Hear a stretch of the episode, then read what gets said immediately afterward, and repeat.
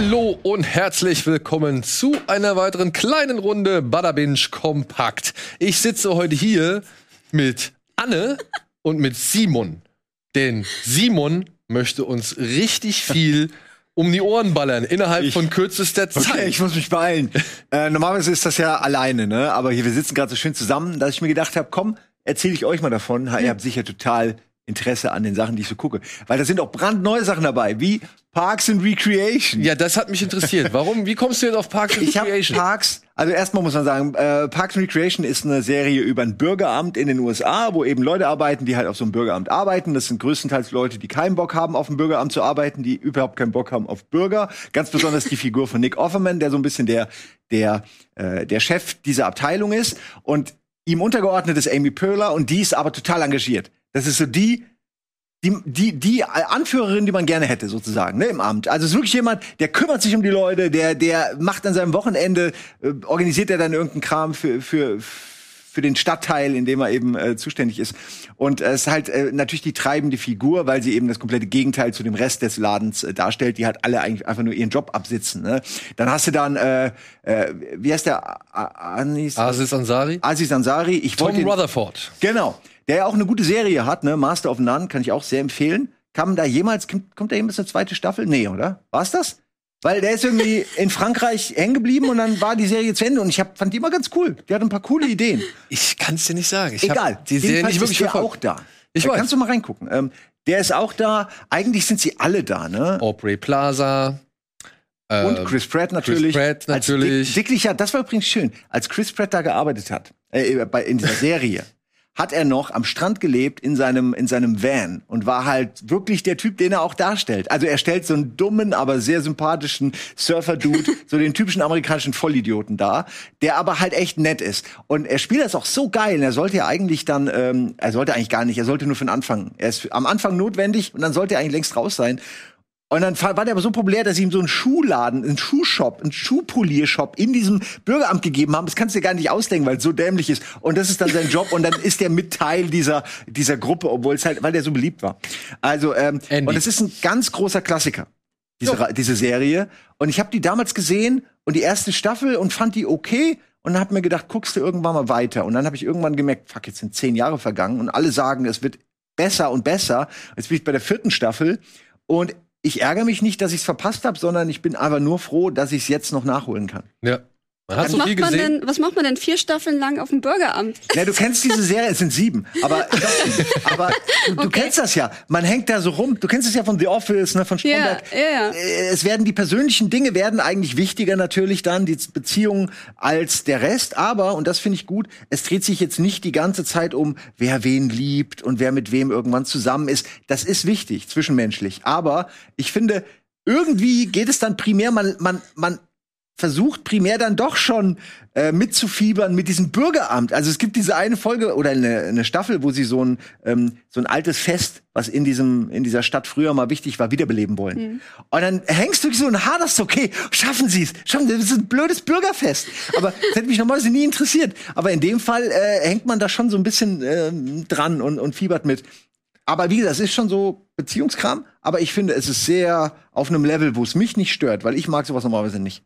Also mich interessiert nicht, wer mit wem zusammenkommt. Aber es ist tatsächlich so in der Art und Weise, wie Stromberg Hm. erzählt, dass du halt wie so eine Dokumentarkamera dabei hast, die das alles filmt. Und dann zwischendurch gibt's immer so direkte Statements in die Kamera, wo die Leute nochmal Okay, ja. ihr Gefühlsleben oder sonst irgendwas erklären. Aber das weicht, glaube ich, auch im Laufe der Serie immer ein bisschen weicher, also mehr auf. So. Ja. Also man kann da manchmal nicht so wirklich noch sagen, dass das jetzt schon, also immer noch eine Dokumentation oder sowas ist, sondern es ist halt schon einfach eine Art und Weise, eine Geschichte zu erzählen. Genau, es wird irgendwann gar nicht mehr thematisiert, äh, warum die überhaupt, äh, warum da überhaupt Leute Aber Chris sind. Pratt, wirklich, er ist so großartig in dieser, in dieser Serie. Ey. Er ist irgendwann mal mit Aubrey Plaza zusammen, die heißt April. Und er schreibt ihr, weil er halt Musiker ist, einen Song. Und wie nennt er diesen Song? November. Und das Geile ist, wo dann jemand, why didn't you call April? That's such a good idea. so. Und er, er spielt das irgendwie einfach richtig gut. Also es hat mich, vor allen Dingen, er wird dann ja danach bufft, ne? Weil Ja. danach hat er ja die Marvel-Transformation durchgemacht und wurde zum Sexsymbol. Da, das ist so eine Sache, da hoffe ich auch noch auf, drauf, dass es mir auch noch passiert. Das, das jetzt sind meine, das sind meine Parks and Recreation Jahre. Und dann aber mit 52. Dann wenn ich spielst du endlich- Jurassic World ja, wenn 3 ich diesen so. Anker endlich von mir gelöst habe, dann werde ich aufplatzen. Muskulös. Okay. Also wirklich sehr empfehlenswert, auch weil es alt ist und alt, aber gut. Und da kommen so viele gute Schauspieler her. Ich habe durch Death kam ich auf Nick Offerman, der mir dann richtig gut gefallen hat. Ähm, und Offerman oder Opperman? Offerman. Offerman. Und ähm, das hat mir dann Bock gemacht, als ich mit Dev durch war, was ich auch schon mal empfohlen habe, ähm, äh, auf Parks and Recreation, weil ich irgendwie wissen wollte, äh, was der noch so, was der noch so drauf hat. Und er ist wirklich einer meiner Lieblingscharaktere. Das ist echt ein toller Typ. Ron Swanson ist wirklich der allerbeste Mensch in, in, in allen Serien. Wirklich. In das, allen, obwohl er- okay. Er ist Ey, wirklich er ist so geil. Er, ist, er, hat so, er hat kontroverse Meinung, aber du bist immer irgendwie auf seiner Seite, weil er das dir so geil verkauft, dass du denkst, ja, du hast recht, du bist einfach nur sehr straightforward. So, der war, also es, Aber er ist auch bereit, sich zu ändern. Ja, und er ja. ist offener, als man denkt, wenn man Das- ihn so sieht und mit seiner Hähnchenkeule in der Hand, weißt du, er geht immer zu diesem einen so der Restaurant. ganz archaische Mann. so der Prototyp des amerikanischen Mannes. ja, und Zigarre, lässt Whisky, nichts, Fleisch. lässt nichts in seinem Bereich, in seinem Safe Space zu, außer zum Beispiel seine Ex-Frau, ja, von der er wirklich, also der hat, glaube ich, drei Ex-Frauen und alle heißen gleich. Also die heißen, glaube ich, alle Tammy, glaube ich, oder so, ja. Und so gut. Und von denen ist er halt dann stellenweise immer abhängig. So, das ist das einzige Laster, was er hat. Ansonsten ist das so ein geiler straight geil. Und aber auch offen für alles und irgendwie, wenn jemand, sag ich mal, für seine Sache eintritt, dann ist er auf jeden Fall auch auf seiner Seite so. Also beziehungsweise dann kann er das auch verstehen. Ja, moralisch integerer Typ, Ja. obwohl man nicht immer seine Meinung ist. Total interessante Kombination aus Charakteren in dieser Serie. Es ist irgendwann gehen sie halt auch raus und haben diese Jumping the Shark Episoden, wo halt irgendwie alles total dumm ist, weil es hat eigentlich nichts mehr mit dem Ursprung der Serie zu tun, aber es ist trotzdem sehr unterhaltsam. Ja. Was ist mit äh, Wellington Paranormal? Paranormal. Hat das auch keiner gesehen? Nein. Scheiße. Und zwar, Wellington Paranormal ist so ein bisschen wie ein Spin-off von ähm, What We Do in the Shadows. Das kennt ihr vielleicht?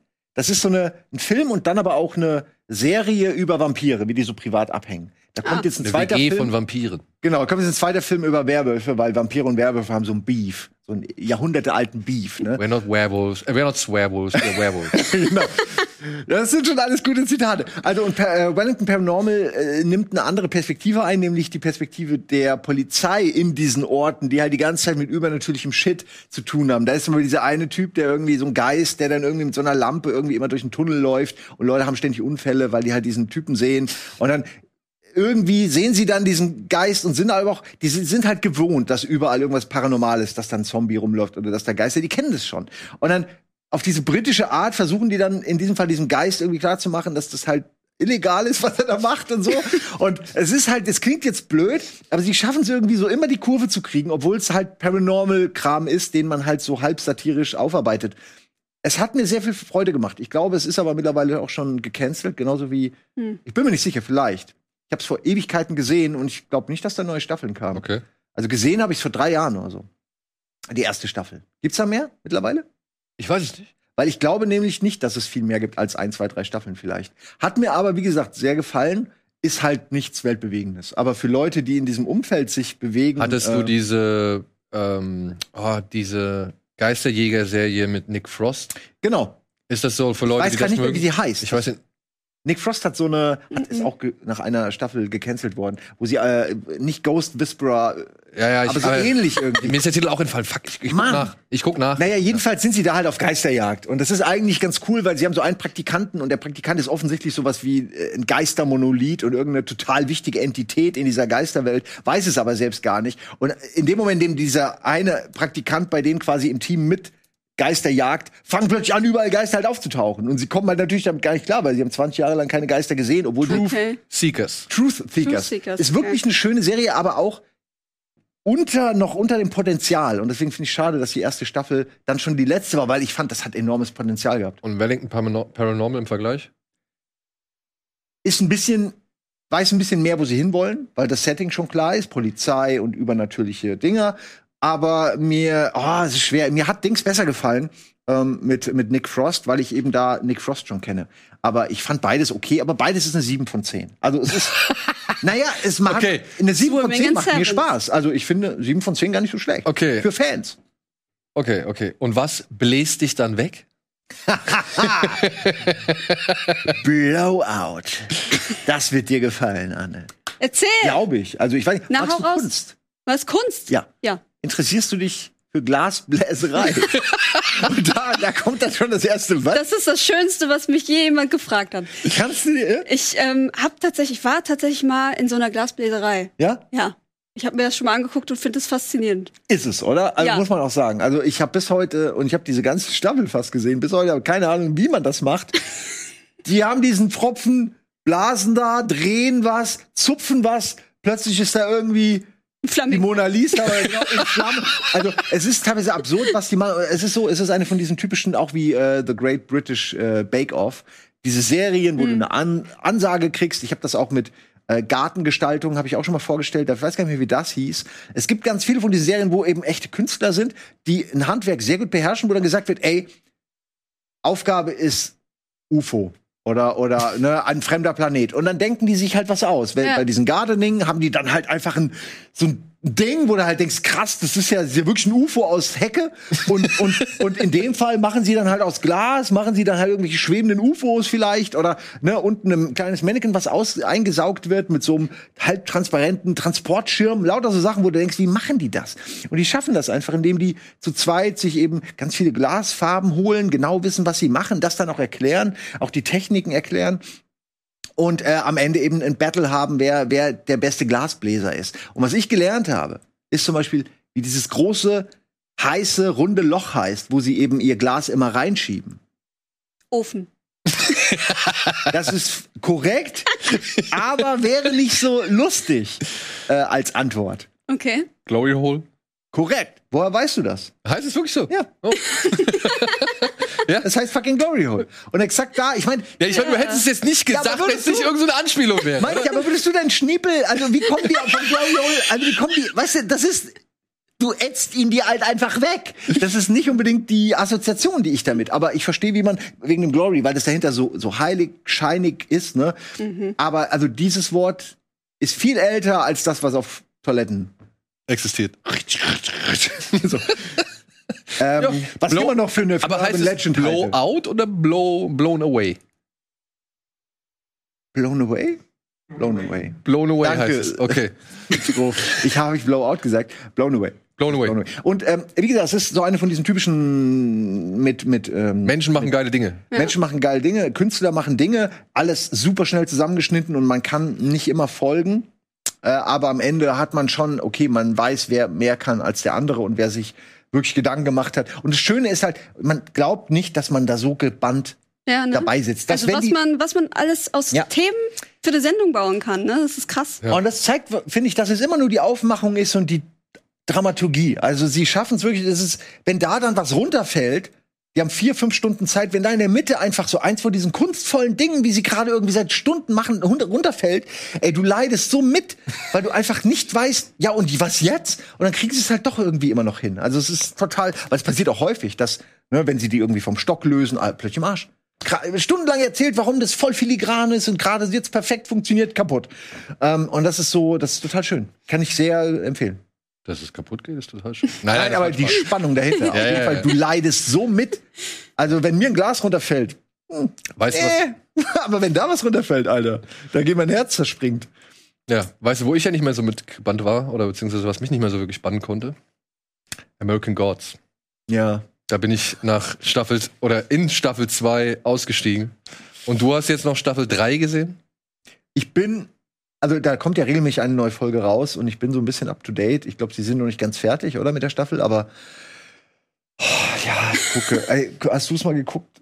Nee, mir wurde gesagt, ich soll das unbedingt gucken, aber Ja, die erste Staffel, die war richtig geil. Die war richtig irgendwie was richtig Neues. geil. Die sah so fett aus, ja. Hier aber ist das nicht schon wieder was mit übernatürlichen Wesen und Geht um Ja, mit Götter. Göttern. Göttern? Es geht nur um Götter. es geht nur um Götter. Götter leben unter uns. Aber halt, was machen Götter, wenn keiner mehr an sie glaubt? Und So ein bisschen der Terry Pratchett. an welche neuen Götter glauben Menschen dann? Oder was gibt es für neue Götter? Maschinen.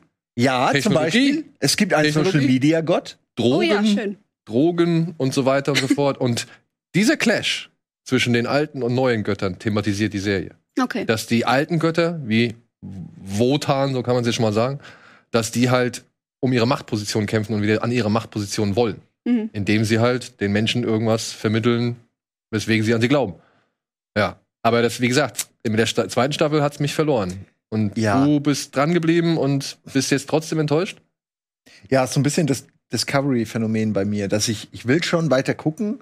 Es ist nicht so schlecht, dass ich sage, ich fange lieber was Neues an, weil ich bin schon, ich bin investiert, ich habe jetzt schon irgendwie ein bisschen Lehrgeld reingezahlt und jetzt will Ja. ich irgendwie auch was kriegen, aber es ist so ein bisschen der Punkt, dass ich äh, langsam lerne, dass da nicht mehr viel kommen wird. Es ist, ähm, ich kann es einfach nur als extrem hochqualitatives Gelangeweile beschreiben, weil es ist so unfassbar öde und dröge. Es ist Oh wirklich no. un es ist so langweilig und es sieht so geil aus, dass jeder jedes Bild ist eine Verschwendung, weil du wirklich alles sieht geil aus. Die haben äh, ein Color Grading oder irgendwas, die haben geile Kameras, die wissen gute Fahrten. Die erste Staffel hat so geile, so geile beeindruckende Szenen.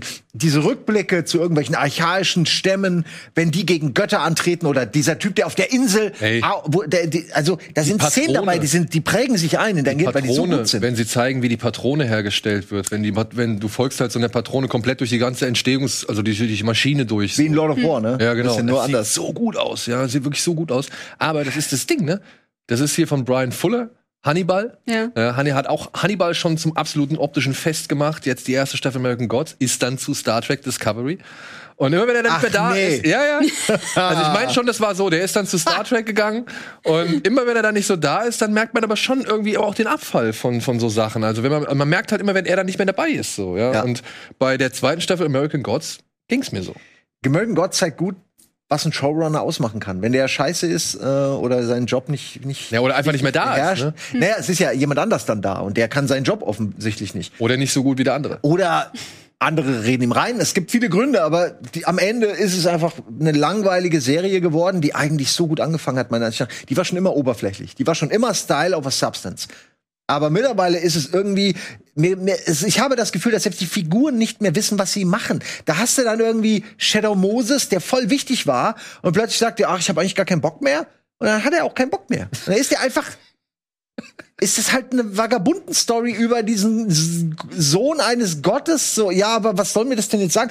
Geile Charaktere sterben, werden nicht wiederbelebt. Andere Charaktere äh, sind eigentlich tot und wollen einfach nicht sterben. Es ist so ein bisschen. Ich bin mir nicht sicher, wie die diese Serie planen. Ob die sagen, okay, unsere beliebtesten Figuren sind das und das dann so in diese Richtung drehen. Sieht nicht danach aus, weil sie diese Figuren ja dann aus der Serie rausnehmen oder unwichtig machen. Also, wo ist dein, wo geht's hin? Ne? Wo willst du denn hin? Ich verstehe es wirklich nicht. Sie haben ein, zwei geile Momente. Ein Beispiel.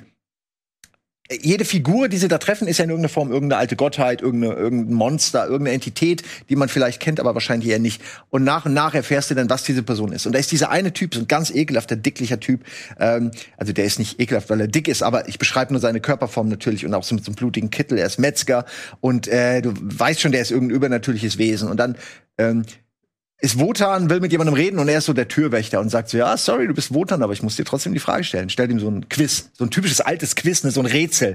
also wie man es kennt aus diesen ganzen Geschichten, ne? Und Wotan hat so bla, bla beantwortet, das Ding geht hoch, ne? Und er ist so voll sauer. Und dann fragt ihn so die Begleitung, äh, warum er denn so sauer ist und so. Was hätte denn passiert, wenn er, wenn er, äh, wenn er die Frage äh, falsch beantwortet hätte. Und dann sagt er, glaube ich, sowas wie, ja, hätte ich seinen Arm essen dürfen. Und ist so voll, so, mm, und, und denkst du, okay, krass, das sind so die Regeln, ne? Selbst ein Wotan, der krasseste aller Götter, wenn er diese Frage nicht beantwortet, darf der seinen Arm essen. Das ist fucking geil.